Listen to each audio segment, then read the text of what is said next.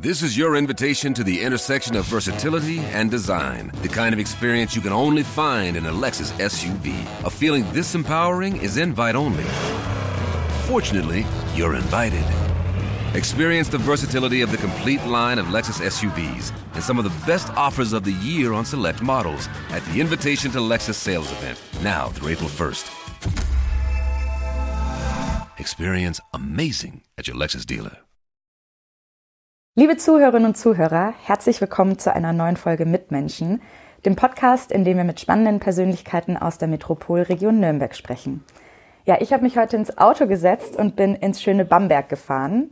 Und ich sitze jetzt auf dem Sofa mit einem Mann, ähm, ja, und das ist nicht übertrieben, wenn ich das sage. Dieser Mann hat meine Kindheit geprägt, denn die Bücher habe ich alle daheim im Regal stehen, an die Kinofilme kann ich mich auch noch erinnern. Doch dieser Mann ist viel mehr als nur der Vater von dieser einen berühmten Kinderbuchreihe, auf die er, glaube ich, auch manchmal ein bisschen reduziert wird. Was und vor allem wer dieser Mann ist, darüber werden wir heute sprechen und ich freue mich sehr, dass ich kommen durfte. Lieber Paul Maar, herzlich willkommen. Dankeschön. Mitmenschen, ein Podcast von nordbayern.de. Mit Menschen, die verändern, bewegen, unterhalten. Sie haben mal in einem Interview mit dem Hamburger Abendblatt folgende These über Kinderbuchautoren aufgestellt. Ich zitiere mal. Entweder waren sie so wohlbehütet wie Astrid Lindgren, die von dieser sonnigen Kindheit zehrte, oder aber sie hatten es schwer und erfinden sich später die Kindheit, die sie nicht gehabt hatten. Ich zähle mich zu den Zweiten. Welche Kindheit hatten Sie denn nicht? Ähm, das war ein bisschen übertrieben von mir. Ich hatte eigentlich an Janosch gedacht, mhm. als ich von der zweiten Kindheit sprach, weil er mir mal erzählt hat, dass er als Kind sogar mit äh, eisernen Ketten geschlagen worden ist von seinem Vater. Er hatte eine schlimme Kindheit. Ich fühle mich so ein bisschen dazwischen. Also manchmal übertreibt man ja in Zeitungsinterviews. Hier zum Beispiel vielleicht auch bald. Ich weiß es noch nicht. Ich werde äh, nichts ja. übertreiben, was Sie sagen werden. Ja. Aber äh, meine Kindheit war nicht immer rosig. Ähm, der erste Teil meiner Kindheit war sehr schön. Ich müsste es eigentlich drei teilen. Mhm. Also die äh, frühe Kindheit in Schweinfurt war ganz gut, nur kam dann der Zweite Weltkrieg. Ich bin ja schon 85 Jahre alt. Und äh, Schweinfurt war eine Industriestadt, die ständig bombardiert worden ist. Also ich habe eigentlich äh, angezogen im Kinderbettchen geschlafen denn wenn die Sirenen heulten, musste man ganz schnell in die Schuhe schlüpfen und in den Brauhauskeller gehen. Das war ein Keller, wo man geschützt war vor den Bomben, die da fielen. Und äh, dann ist meine Mutter mit mir aufs Land gezogen zu ihren Eltern. Äh, ihr Vater, mein Großvater, mein Stiefgroßvater genauer gesagt, denn meine Mutter war gestorben. Das war meine Stiefmutter. Äh, der hatte zusammen mit seiner Frau, mit Oma Kuni, eine Wirtschaft, eine Gastwirtschaft. Er war Büttner und da ging es mir dann sehr gut. Dann kam mein Vater nach langer, langer Zeit ziemlich frustriert und zerstört oder verstört aus der Kriegsgefangenschaft zurück, war erst in amerikanischer, dann in englischer, dann in französischer Gefangenschaft er hat mich nicht mehr erkannt, denn als er wegging, war ich ein kleiner Junge mit blonden Haaren, lockigen Haaren. Und jetzt war ich also ein äh, kurzgeschorener Junge mit kurzen Hosen. Äh, und ich sagte zu meiner Mutter, wer ist das denn, als er kam? Und sie sagte, das ist doch dein Papa, geh, äh, geh mal hin, gib ihm einen Kuss. Also wir waren uns von Anfang an ein bisschen fremd. Und äh, das hat sich auch fortgesetzt. Also er konnte mich eigentlich nie so richtig akzeptieren. Und äh, ich sage mal so, wir hatten es schwer miteinander. Ja. Vieles von dem, wie man ja als Mensch im Erwachsenenalter ist, ist ja auf die Kindheit so zurückzuführen. Also eben ja. das, wodurch man auch so geprägt wird. Haben Sie so diesen einen Moment oder diese Ära, die Sie als Mensch am meisten geprägt hat und die sie hat auch so werden lassen, wie sie heute sind? Ich denke, da äh, verdiene ich viel meiner Großmutter, der Oma Rettel, die mich behütet und aufgezogen hat, als meine Mutter gestorben war. hauptsächlich in der Zeit, bis mein Vater dann wieder geheiratet hat. Und das war eine sehr liebevolle Frau, äh, die mich gefüttert hat und die mir ganz einfache Geschichten erzählt hat. Also an die denke ich sehr liebevoll zurück. Wie lange war denn Ihr Vater in Kriegsgefangenschaft?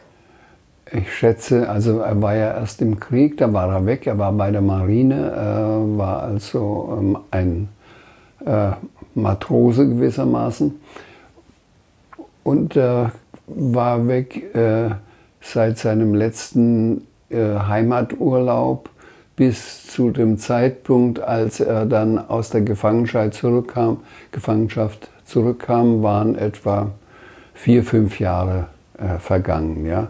Also hat mich fünf Jahre lang nicht mehr gesehen. Ich war ein kleines, fast noch ein Kleinkind oder naja, ein bisschen größer halt. Und jetzt war ich so ein, ein ziemlich frecher, selbstbewusster, früher hätte man gesagt, Lümmel geworden. haben Sie, also Sie haben es ja schon gesagt, dass in diesen vier, fünf Jahren, wo Sie Ihren Vater nicht gesehen haben, dass da sich natürlich auch die Beziehung verändert hat. A, weil Sie sich nicht gesehen haben. B, Sie haben sich weiterentwickelt. Ihr Vater muss schlimme Sachen erlebt haben in ja. dieser Zeit.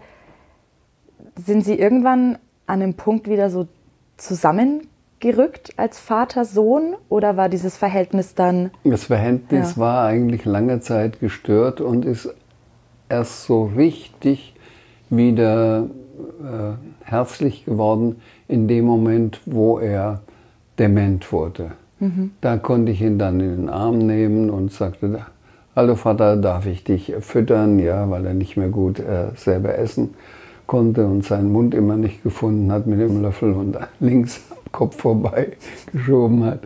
Und äh, da war er wie ein kleines Kind und da hatte ich dann wieder ein liebevolles Verhältnis zu ihm. Das heißt, Sie haben sich dann auch durch die Krankheit eigentlich wieder ja, versöhnt? Ja. Ja.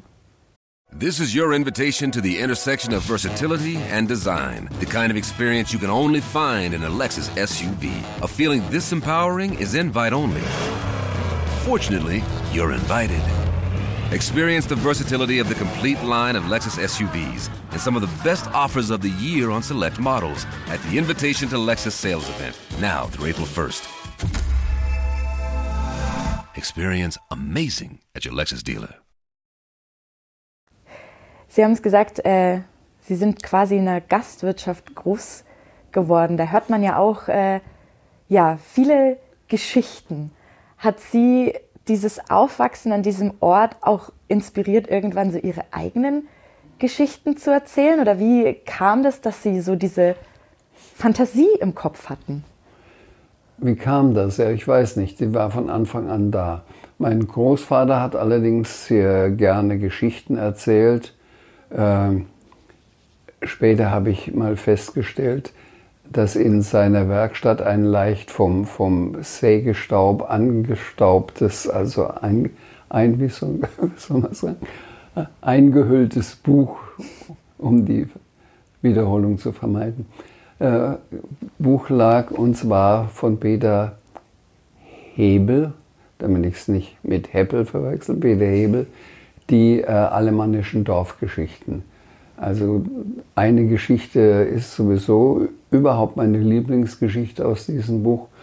Das ist die Geschichte, ja, wenn, ich, wenn mir nur der Titel einfiele, also mit 85 hat man manchmal etwas Nachdenkschwierigkeiten. Es geht darum, dass äh, eine Frau ihren jungen Liebhaber oder ihren Freund im Bergwerk verliert, weil er verschüttet ist. Es heißt unverhofftes Wiedersehen. Jetzt ist mir der Titel eingefallen. Der ist im Bergwerk umgekommen. Und äh, 60 Jahre später finden sie ihn bei neuen Grabungsarbeiten, seine Leiche, und sie ist völlig unversehrt, weil er in irgendeiner Lauge lag, die ihn konserviert hat. Und dann wird er hingewacht und nun sieht die äh, 60- oder 70-jährige Frau ihren Freund, ihren Verlobten, der noch aussieht wie damals vor 60 Jahren und bindet ihm noch das rote Tüchlein um, das, er, das sie ihm damals schenken wollte. Das ist eine sehr rührende Geschichte aus diesem Buch Und aus dem Buch hat mein Großvater viele seiner Geschichten bezogen, die er dann in der Wirtschaft erzählt hat. Sie sind ja erstmal, wie soll ich sagen, einen anderen Berufsweg gegangen. Oder zumindest Sie wurden nicht gleich, äh, Sie wurden ja. nicht gleich äh, Autor, sondern Sie waren erst Lehrer. Wie kam es denn dann dazu, dass Sie sich dann wirklich entschlossen haben, ich schreibe und vor allem ich schreibe für Kinder? Also das ist ja, ich sage es immer so, in meinem Beruf, äh, im Journalismus, das heißt immer, für Kinder schreiben ist unglaublich schwierig. Mhm. Na, weil man muss es so schreiben, dass die Kinder das ja wirklich auch verstehen. Wollten Sie von Anfang an für Kinder schreiben? Nein, äh, das erste, was ich geschrieben habe, das noch in meiner Zeit als Kunststudent, das war ein Hörspiel, das glaube ich sogar einen Preis gekriegt hat für Erwachsene für den Süddeutschen Rundfunk, der Turm im See. Ähm, dann habe ich noch während meiner Referendarzeit mein erstes Kinderbuch geschrieben, äh, Der tätowierte Hund.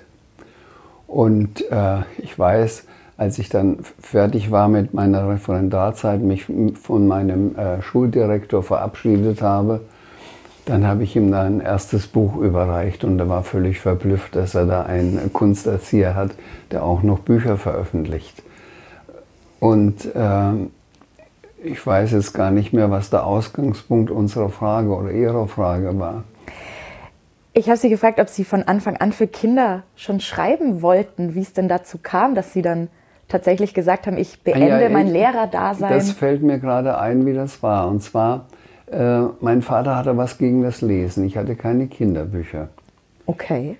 Und äh, als nun unser Sohn, äh, sehr, der Michael, sehr, sehr früh lesen gelernt hatte, der konnte schon lesen, bevor er in die Schule kam, mhm habe ich ihn immer mit äh, Kinderbüchern versorgt. Ich erinnere mich zum Beispiel, dass sein Lieblingsbuch war Jim Knopf und Lukas der Lokomotivführer und er das mindestens dreimal gelesen hat und dann kann ich eine hübsche Geschichte dazu erzählen. Ich habe dann mitgekriegt, es gibt einen Fortsetzungsband, Jim Knopf und die wilde 13, das genau die gleiche Stärke, Dicke hat wie das Buch. Und äh, Michael las gerade zum zweiten oder zum dritten Mal seine Geschichte, hatte die aufgeschlagen auf dem Tisch liegen, ging dann auf die Toilette. Ich habe das Buch weggenommen, habe dafür aufgeschlagen, das, das, neue Buch, was er nicht kannte, äh, hingelegt, ja. Und er kam und las, blätterte zurück, habe ich da was verblättert bin. Und es sind aber die gleichen, Jim Knopf kommt vor und irgendwann hat er es aufgeschlagen und hat mitgekriegt. Und dann hat er mich umarmt und hat gesagt, toll, es gibt noch einen zweiten Band. Ja.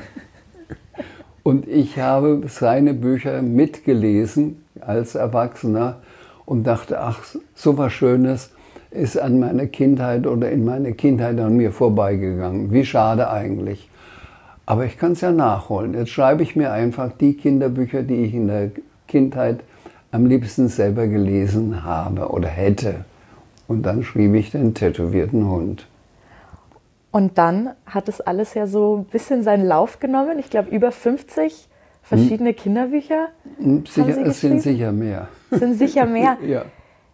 Nehmen Sie uns mal mit auf die Reise. Wie kann man sich das vorstellen? Äh, Paul Maar sitzt zu Hause auf dem Sofa und denkt sich, jetzt habe ich eine Idee, geht ins Arbeitszimmer und fängt das Schreiben an? Oder wie nee, kommen Sie auf die Ihre Ideen? Die Ideen kommen oft während des Schreibens. Ich fange an, habe einen bestimmten Satz, einen Anfangssatz, einmal kam ein tätowierter Hund in den Urwald und traf dort einen Löwen. Aha, ja gut, jetzt muss ich einen Dialog erfinden. Ja.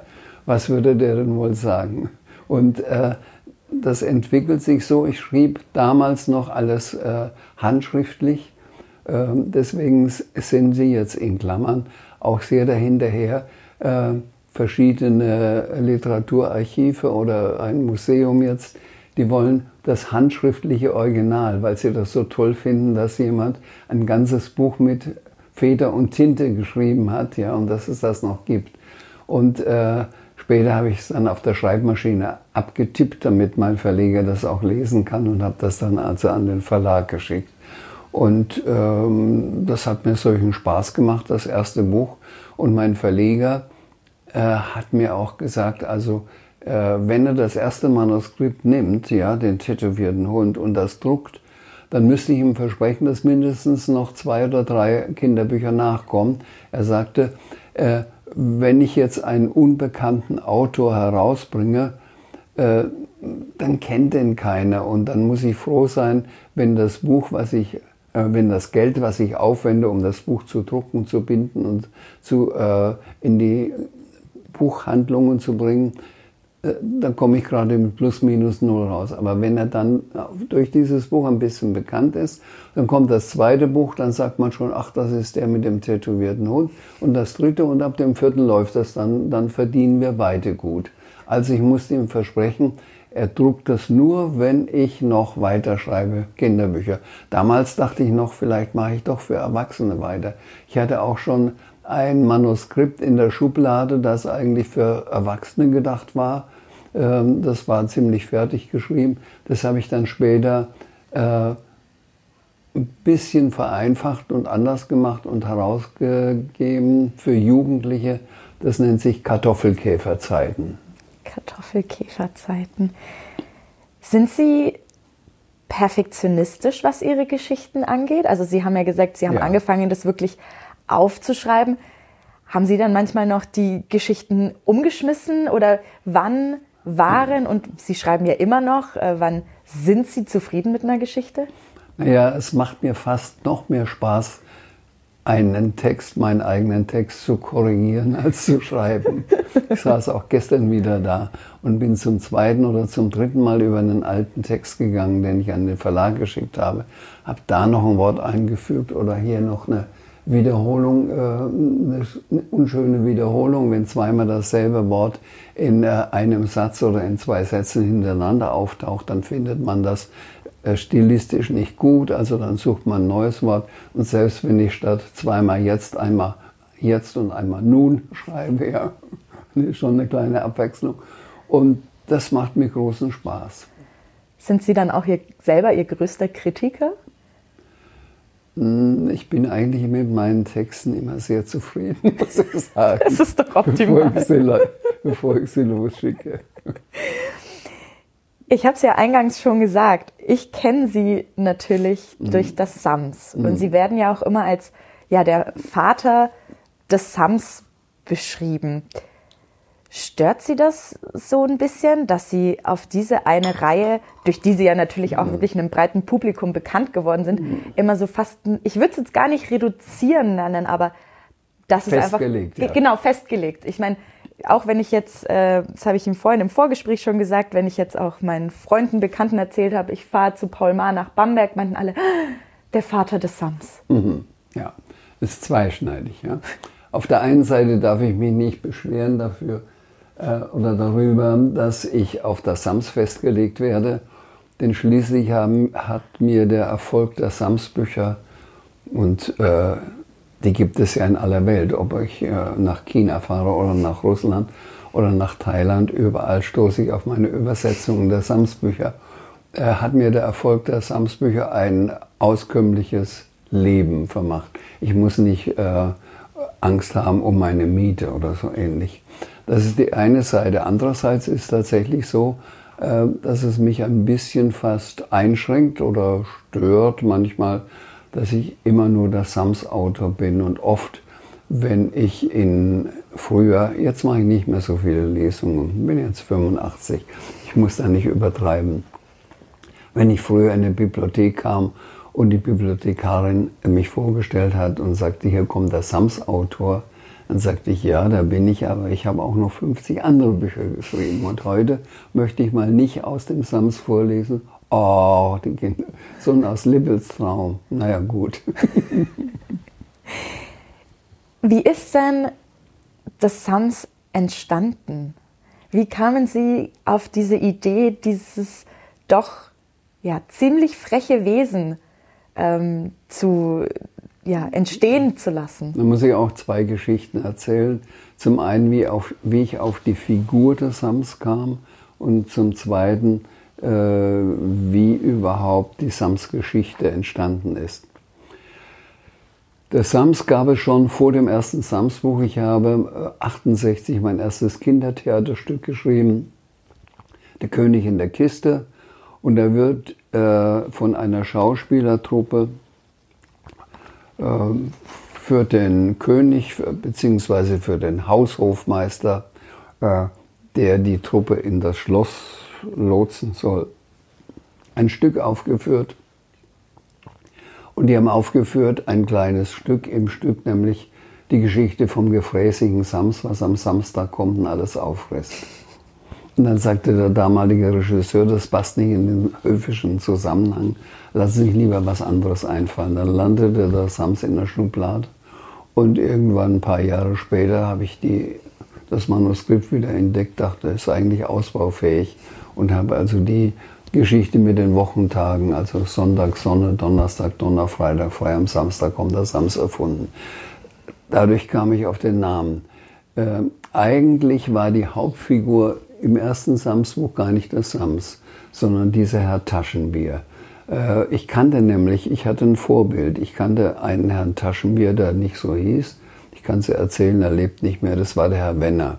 Der Herr Wenner war der Buchhalter meines Vaters. Das Büro war bei uns im Elternhaus. Ich sah ihn jeden Tag und habe jeden Tag, nein, nicht jeden Tag, ab und zu mal gedacht, Mann, wenn ich den ein bisschen ändern könnte.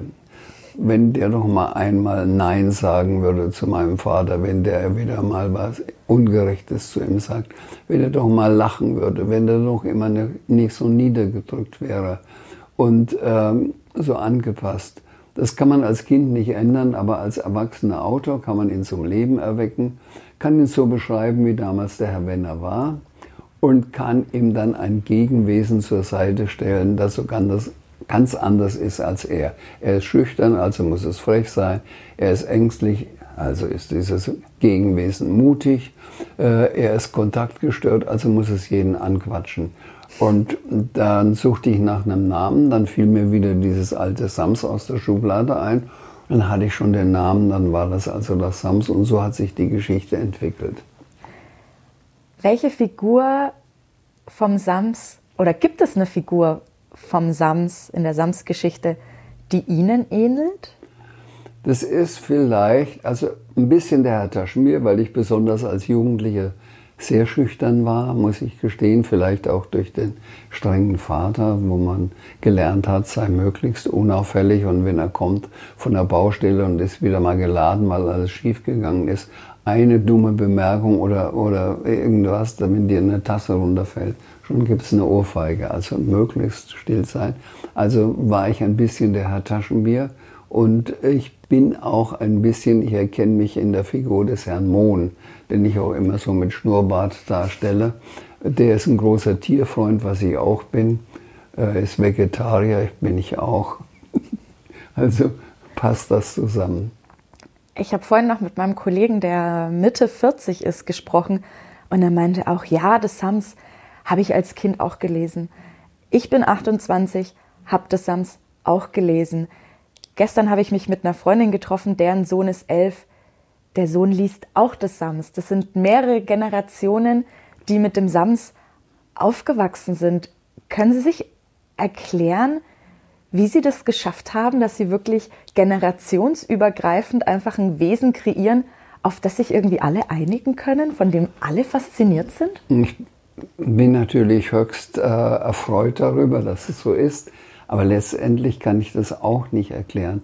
Vielleicht ähm, jetzt wenn ich an die Kinder denke, ja, die Kinder lieben Reime. Und äh, manchmal, wenn ich eine Lesung mache, dann kommt hinterher ein Mädchen zu mir und sagt, Herr Ma, darf ich Ihnen ein Gedicht von Ihnen vortragen? Und dann erzählt sie mir irgendein Gedicht aus meinem Buch, was ich natürlich schon kenne. Äh, sie lieben Reime. Äh, sie finden es gut, dass der Sams Dinge tun kann, ein bisschen frech ist, weil sie sich selber nicht zutrauen. Und vor allen Dingen, jedes Kind hat heimliche Wünsche und würde sich gerne mal was wünschen und träumt davon, auch mal so einen Sams zu haben, das ihm seine Wünsche erfüllt. Das ist vielleicht so ein Aspekt, der das Sams-Buch so erfolgreich macht. Ja, das kann ich mir gut vorstellen. Sie sind ja auch noch regelmäßig ähm, an Schulen, Sie geben Lesungen und ja, besuchen auch, auch Schulklassen. Ist es Ihnen wichtig, sozusagen mit Ihrer Zielgruppe, nenne ich es jetzt mal, auch noch so in Kontakt zu treten und einfach ja, auch. Das ist auch der Grund, warum ich Lesungen mache. Allerdings jetzt, wie gesagt, ich habe es glaube ich schon am Anfang erwähnt, jetzt im Alter reist man nicht mehr so gerne und äh, ich denke, muss ich mir das noch antun. Ja? Ab und zu schon. Gestern Abend habe ich eine Lesung gehabt an der Uni, allerdings für Erwachsene. Also manchmal mache ich schon noch Lesungen. Und äh, man fragt dann die Kinder natürlich aus ja, und nimmt Anregungen auf. Äh, wenn man Kinder fragt, was soll ich schreiben oder auch äh, ja, doch, ich überlege gerade, ob Sie mir das selber auch schreiben, ich Sie schon gefragt habe. Also das, diese, dieser Dialog kommt selten zustande, dass man hin und her schreibt. Aber wenn ich Sie frage, noch ein neues Samsbuch. Der einzige Rat eines Mädchens, den ich befolgt habe, weil ich ihn sofort begriffen habe, war in der Schule, sie sagte, warum scheint bei Ihnen in den Büchern immer nur die Sonne? Ich fahre so gerne Ski, warum ist es nicht mal Winter? Dann habe ich geschrieben, ein Sams für Martin Taschenbier und das spielt im Schullandheim im Winter. Das heißt, diese Schülerin war dann ja die Inspiration genau. zu dem neuen Buch. Und wenn ich den Namen noch gewusst hätte, hätte ich ihr anschließend ein signiertes Buch geschickt. Haben Sie denn noch Sams-Ideen? Also gibt es noch. Ich schreibe gerade eine neue Sams-Geschichte, bin jetzt so ungefähr auf Seite 30, nehme ich an. Wow. Und mein, meine neue Lieblingsfigur aus, dem, aus der Sams-Welt ist das Mini-Sams. Das Mini-Sams ist so ein Baby-Sams, ein kleines Sams ist immer im Schlampelanzug, hat den Daumen im Mund, nimmt den raus und fängt immer an mit, ich hätte da mal eine Frage. da bin ich tatsächlich schon gespannt. Also ja. das, das Buch werde ich mir dann auch mal wieder besorgen. Ich habe mal im Wikipedia-Artikel nachgelesen. Mittlerweile gibt es laut dem Wikipedia-Artikel 17 Kindergärten und Schulen, die nach ihnen umbenannt wurden. Ja. Und das zu Lebzeiten. Also nicht despektierlich gemeint, aber es, ne, wenn, dann wird ja eigentlich was nach verstorbenen Schriftstellern, Künstlern. So meinen auch die, äh, wie soll ich sagen, die Ämter in äh, Baden-Württemberg und in Bayern. Also es gibt, wie gesagt, viele Paul-Marr-Schulen, aber die sind alle in Nord- oder in Ostdeutschland, ja. äh, weil die bayerischen Behörden sagen, Schulen und Plätze und Straßen darf man nur nennen nach Personen, die schon verstorben sind.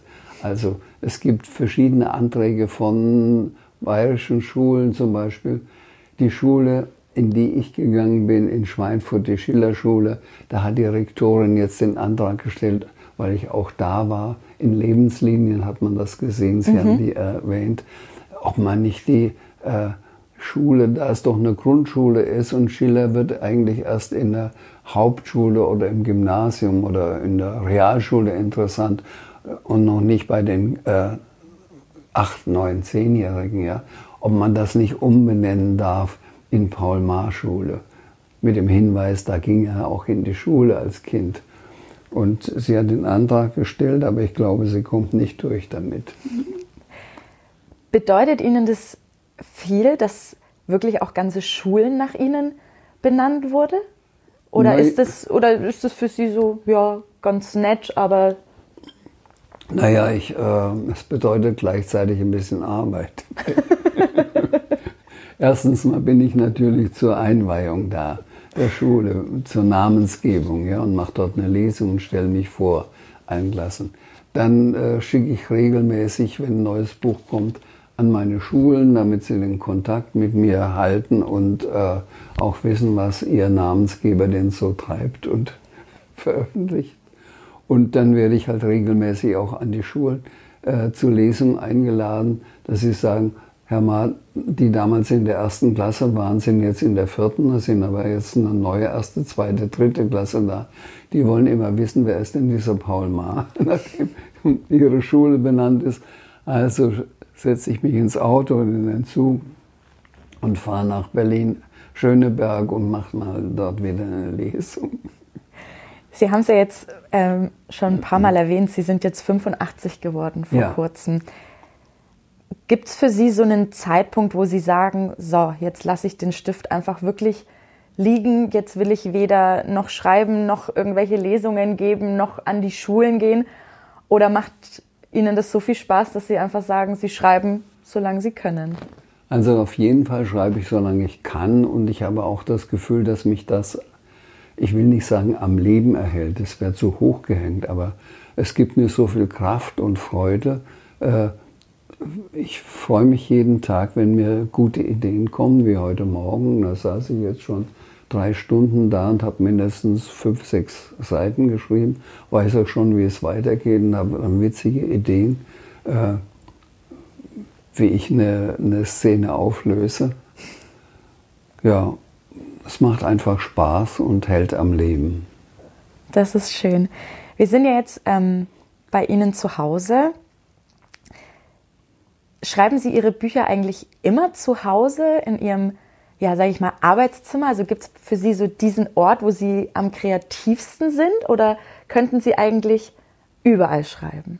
Nee, ich muss an einem mir sehr bekannten Ort sein und schreiben. Das ist entweder hier im Haus und dann habe ich einen Rückzugsort ähm, ich habe ein kleines Häuschen gemietet in einem Dorf, das heißt Birkenfeld, das ist so 50 Kilometer von Bamberg entfernt. Äh, dort habe ich auch einen riesen langen Tisch, der ist, glaube ich, vier Meter lang, äh, wo ich dann meistens meine Illustration mache, weil ich die sehr schön nebeneinander ausbreiten kann. Und wenn ich dann, äh, sagen wir mal, am, am Montag die Frau Rotkohl mit einer blauen Schürze gemalt habe, und am Samstag drauf kommt sie nochmal vor in der Geschichte. Ich gehe da kontinuierlich vor. Dann kann ich gucken, äh, damit ich ihr nicht äh, jetzt eine gelbe Schürze gebe oder eine geblümte äh, und dann weiß, ach, da liegt sie ja mit der blauen Schürze, weil es ist, es ist zwar 20, 30 Seiten später, aber es handelt noch am gleichen Tag. Ja? Mhm. Also muss, und wenn ich nicht schreibe, sie hat inzwischen die Schürze gewechselt, dann kommen die Kinder sofort mit Briefen. Ich habe einmal dem Sams eine falsche Hose gegeben. 80 Briefe kamen. Wirklich? Ja. ich würde gerne nochmal äh, einen Sprung zurück machen in, in Ihre Kindheit. War dieses Erschaffen von diesen Kinderbüchern auch für Sie so der Weg, wie soll ich sagen, ihre Kindheit aufzuarbeiten und auch so Frieden zu schließen, dass sie vielleicht nicht die Kindheit hatten, die sie sich im Nachhinein vielleicht gewünscht hätten? Also war das für sie auch so ein bisschen Therapie, Verarbeitungsstrategie? Vielleicht auch unbewusst. Ich dachte nicht, so jetzt verarbeite ich meine Kindheit, jetzt schreibe ich ein Buch. Aber ich war natürlich, während ich schrieb, wieder das Kind, was ich damals war äh, ich, ich, sagte schon mal, ich schreibe ja für das Kind, äh, das ich war, dass ich, und schreibe das, was ich gerne gelesen hätte. Und äh, wahrscheinlich war es, wie Sie sagen, so eine Art Therapie, unbewusst. Hätten Sie Wunschpunkte im Gesicht? Ja. Gibt es was, was Sie sich unbedingt noch wünschen? Das heißt, Sie gehen aus von realistischen Wünschen. Beides. Man kann ja auch groß träumen.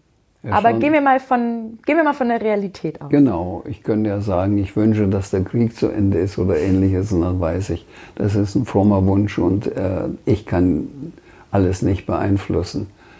Aber ich wünsche mir natürlich, ähm, dass meine Kreativität nicht noch mehr nachlässt.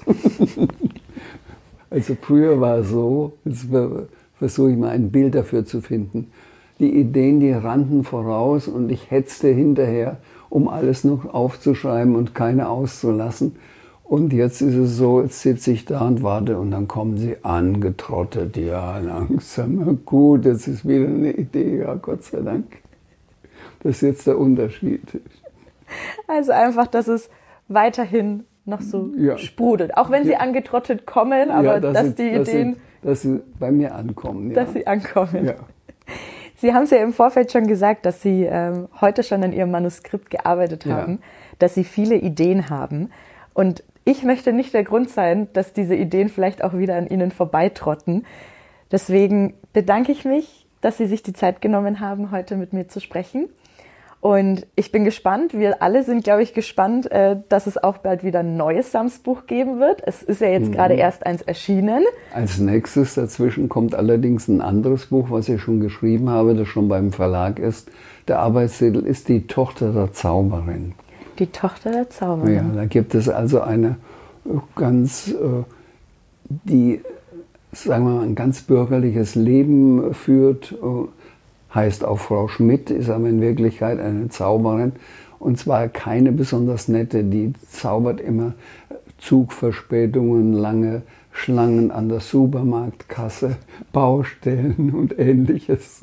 Und die hat eine liebenswerte Tochter, die also das genaue Gegenteil von ihrer Mutter ist. Und ihre Mutter verzweifelt immer über ihre Tochter und sagt, ich rede in den Wind, wenn sie doch einmal irgendetwas Unangenehmes, Dummes tun könnte. ja, und da entwickelt sich jetzt eine Geschichte daraus. Das äh, kommt als nächstes und dann wird wieder ein neues Samsbuch kommen, an dem ich gerade schreibe.